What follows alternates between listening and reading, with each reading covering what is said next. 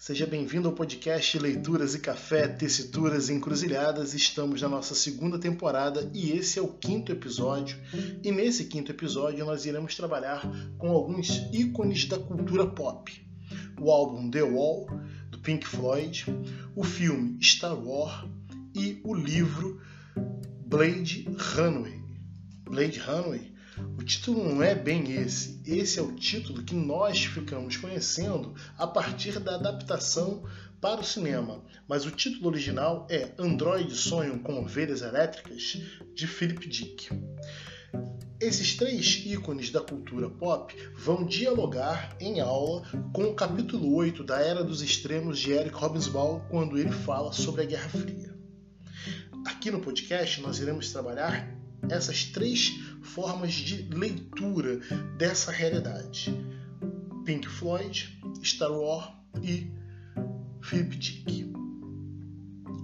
A Guerra Fria foi um momento muito marcante ao longo do século XX.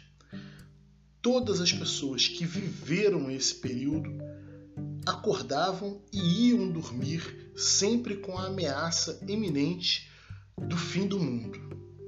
A possibilidade de uma guerra nuclear povoou o sonho, e não só o sonho, mas passou a ser o pesadelo de muitas pessoas.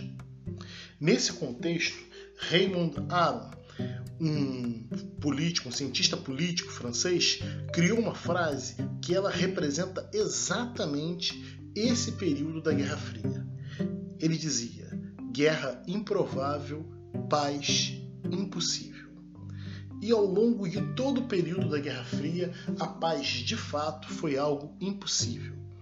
A disputa entre o bloco capitalista e o bloco socialista, entre Estados Unidos e União Soviética, se deu em todos os campos: na cultura, no esporte, na produção de armas, destruição em massa, na corrida para o espaço.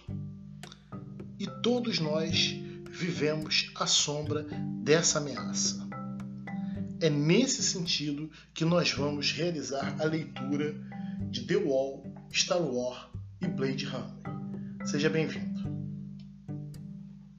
Para começar, nós temos que falar um pouquinho sobre o que, que é essa cultura pop. Essa cultura pop é o resultado de uma produção cultural.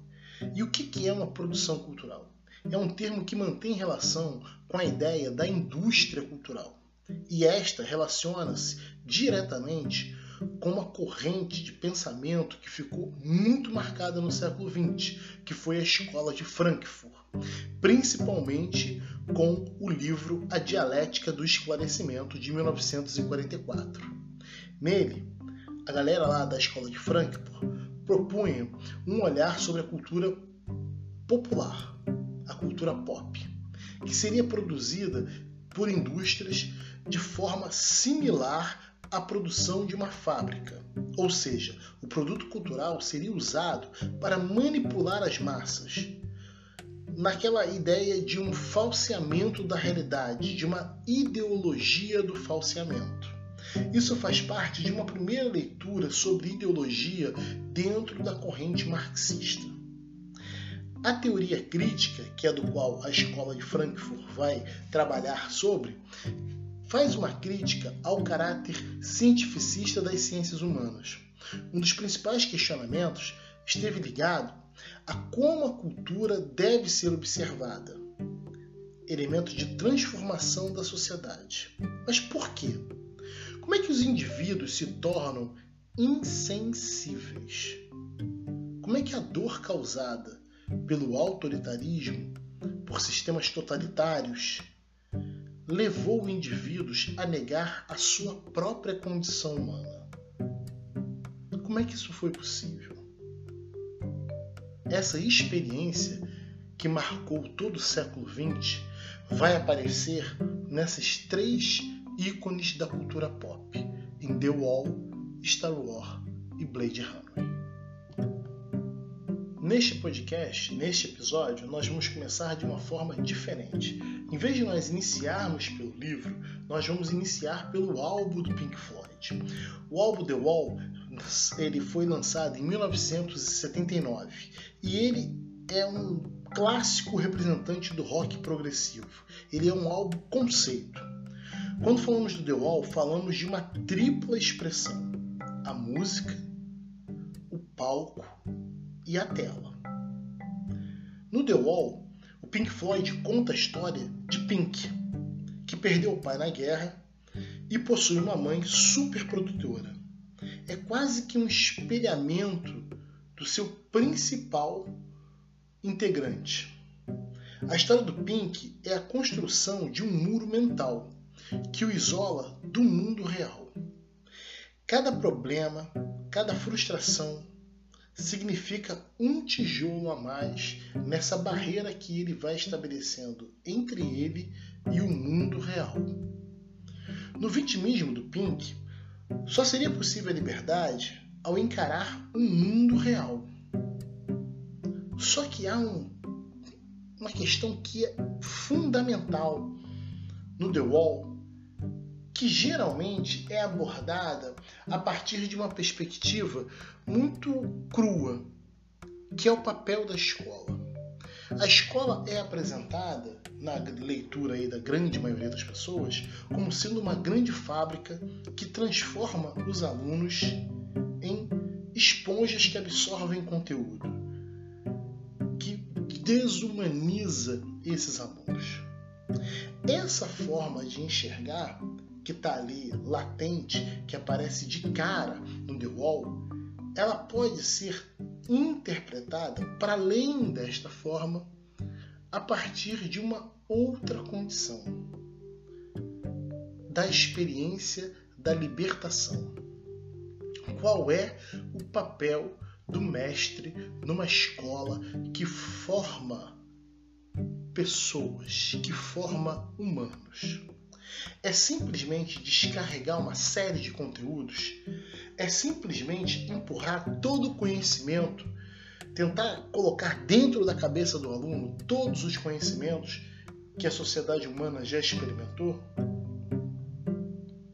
Ao longo da história, a figura do mestre ela aparece por diversas vezes e ela vai aparecer em Star Wars. Luke, quando começa a sua busca para entender o que é a força, vai encontrar a figura de um mestre, Obi-Wan Kenobi. Mas esse mestre, ele não lhe impõe nada. O conhecimento, a sabedoria é uma escolha. Então, quando nós olhamos para o álbum The Wall do Pink Floyd, nós temos ali a figura de um professor representado como alguém que é autoritário, que não permite escolhas, que não permite ao aluno discordar dele. Estamos diante de um doutrinador. E olha como é que isso dialoga diretamente com uma das grandes questões que nós vivemos hoje dentro da educação no tempo presente. A palavra doutrina ela vem aparecendo circunstancialmente em discursos que envolvem educação e política. Se por um lado se chama de doutrina toda tentativa de humanização dentro da sala de aula, o álbum do Pink Floyd, de 1979, nos mostra que a ausência de humanidades, a ausência do reconhecimento do outro, a ausência do diálogo, a ausência da liberdade gera desumanização, gera doutrinação.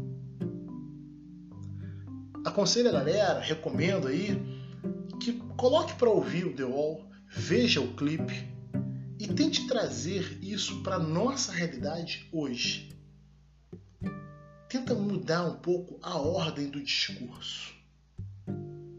Você vai ver que existe uma atualidade gigantesca quando falamos de educação e política ali, naquele álbum.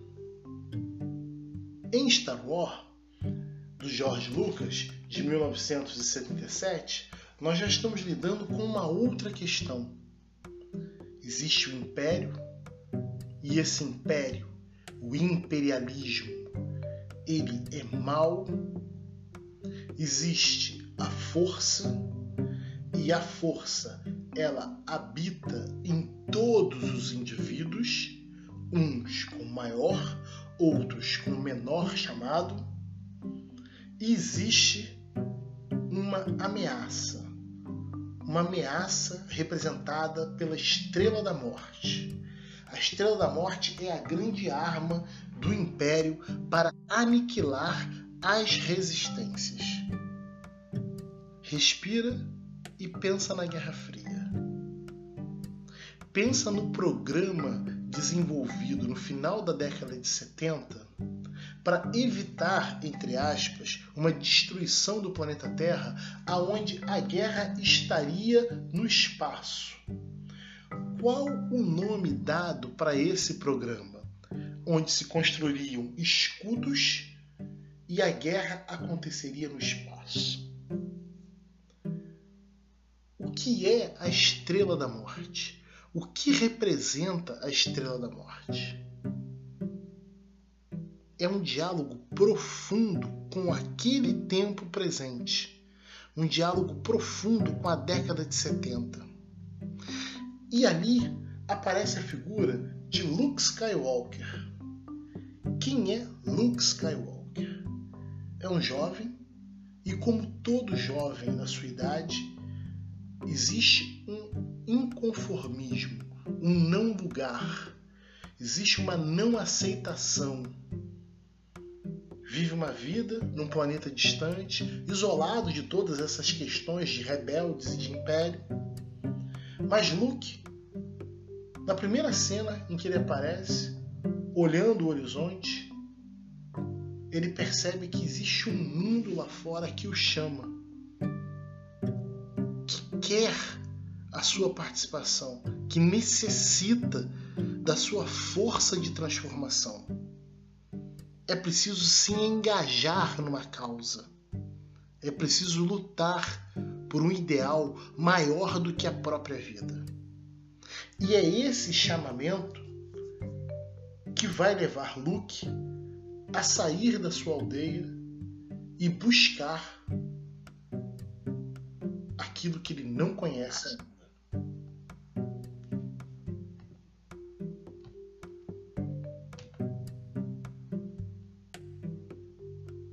Dei um tempo para você pensar e vou dar um outro tempinho agora para você pensar numa outra questão. O filme assume a ótica e a narrativa dos rebeldes, dos excluídos, daqueles que não teriam fala, dos oprimidos Luke ainda não é o líder rebelde. Ele é apenas alguém que deseja participar de algo maior. E é nessa busca, nesse chamado que o Luke recebe, que ele vai encontrar o mestre. A figura do mestre é uma figura extremamente tradicional em quase todas as sociedades do mundo.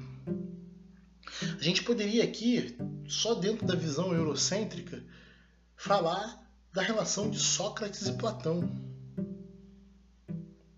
Mas a sabedoria, o reconhecimento da ancestralidade, a importância dessa figura mais velha, que nos traz o conhecimento e não impõe o conhecimento, mas o oferece como uma escolha. E para ser verdadeiro, essa escolha precisa ser livre. Uma escolha onde você se reconhece ao reconhecer o outro você se reconhece alguém que deseja o conhecimento e reconhece no outro este conhecimento que você necessita aprender. Isso é filosofia africana. O eu só é possível na presença do outro. Então Luke é esse herói que vai viver todas as outras ancestralidades. Ser um Jedi é reconhecer um conhecimento ancestral.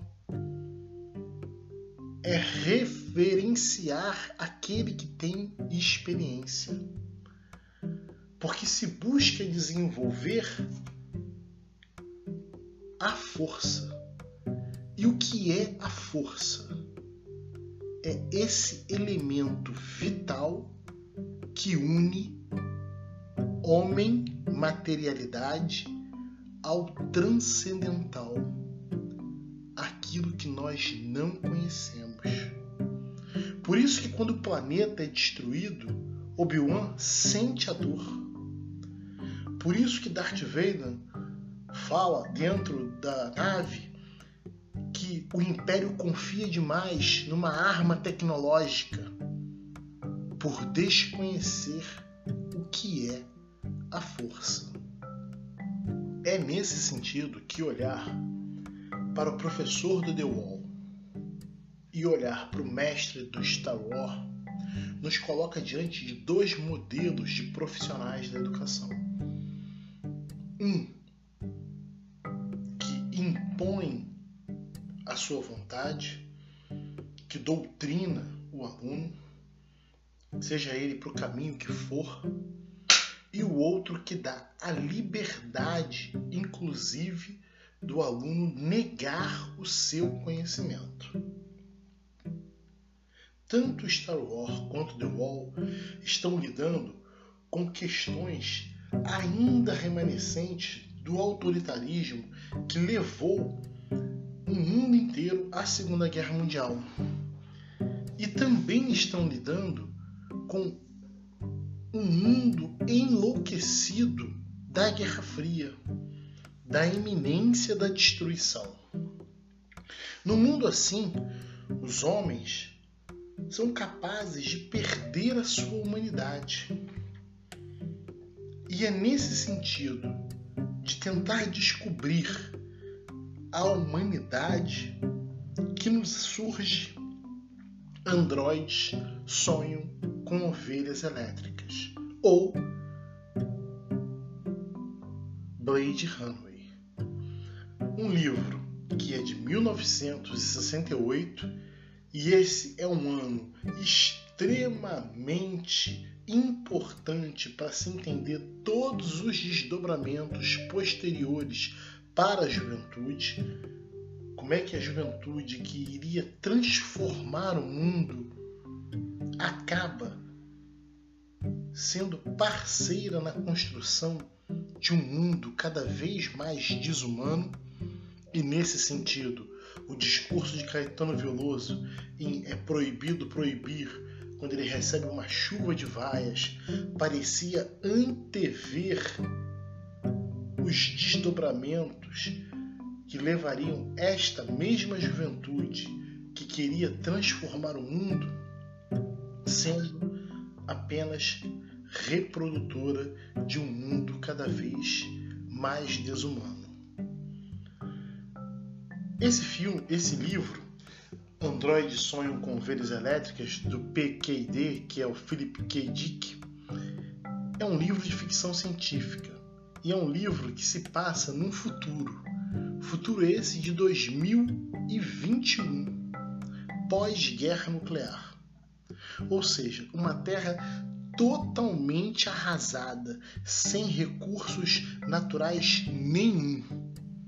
Mas quando você começa a ler, começa a perceber a descrição, tanto no livro quanto no filme, ele está muito mais próximo de um desastre ambiental do que propriamente uma guerra nuclear. E de desastre ambiental nós estamos aí repletos. É só olhar para o jornal, é só sair na rua e olhar para como os nossos rios, as nossas florestas vêm sendo tratadas por nós mesmos. Nesse mundo de 2021, sobraram alguns animais e esses animais formam, animais verdadeiros, formam um mercado onde ter um animal verdadeiro significa status. Então se passa a fazer cópias de animais. E não só cópia de animais, mas cópias de seres humanos. Essas cópias de seres humanos, esses androides, são utilizados em outros planetas na extração de minérios, de recursos necessários. Só que nestes androides que sofrem com a expoliação, que sofrem com um trabalho sem fim, que estão marginalizados, começa a surgir um, entre aspas, sentimento. Começa a haver, mesmo dentro desses androides, um grau de humanismo. Aquilo que a escola no The Wall perdeu, aquilo que afastou Darth Vader da força. Esse humanismo desperta em androides e não em humanos. E o que, que define essa barreira entre humanos e androides? O que faz o humano ser humano? No livro do PKD, em Androides Sonham com Ovelhas Elétricas ou em Blade Runway, o nome do sentimento é empatia. É se colocar no lugar do outro. Sabe quando domingo de sol, um calor danado, a praia tá lotada e ninguém se coloca no lugar das vítimas do Covid? Sabe quando o barzinho tá cheio, tá todo mundo curtindo? Sabe quando o Flamengo resolve jogar no Maracanã, do lado do hospital que está recebendo pessoas, seres humanos que estão no meio de uma pandemia? Sabe aquele momento em que você olha para a sociedade e diz: só 800 pessoas vão morrer?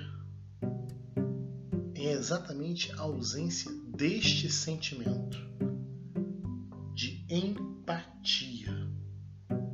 E essa empatia ela vai ser o grande motivador de todo o livro As, Os Androides Sonham com Ovelhas Elétricas. Por quê? A angústia do caçador de androides é começar a perceber que estes androides podem ter tanto ou mais sentimentos do que os seres humanos que não se sensibilizam mais com nada. E de onde vem a perda desta sensibilidade? A perda dessa sensibilidade está naqueles que viram os campos de concentração e não se sensibilizaram com eles, ou negam a sua existência. Está naqueles que olham o passado, veem a escravidão e não se sensibilizaram com ela, negam as suas consequências. Está com aquele que olha para o sistema carcerário e não quer enxergar um dado cruel da sociedade. Só está preso quem é pobre e quem é preto. É esta empatia que falta. E a Guerra Fria ela será capaz de gerar sentimentos contrários e a favor da empatia. A possibilidade de morrer de uma hora para outra desumaniza,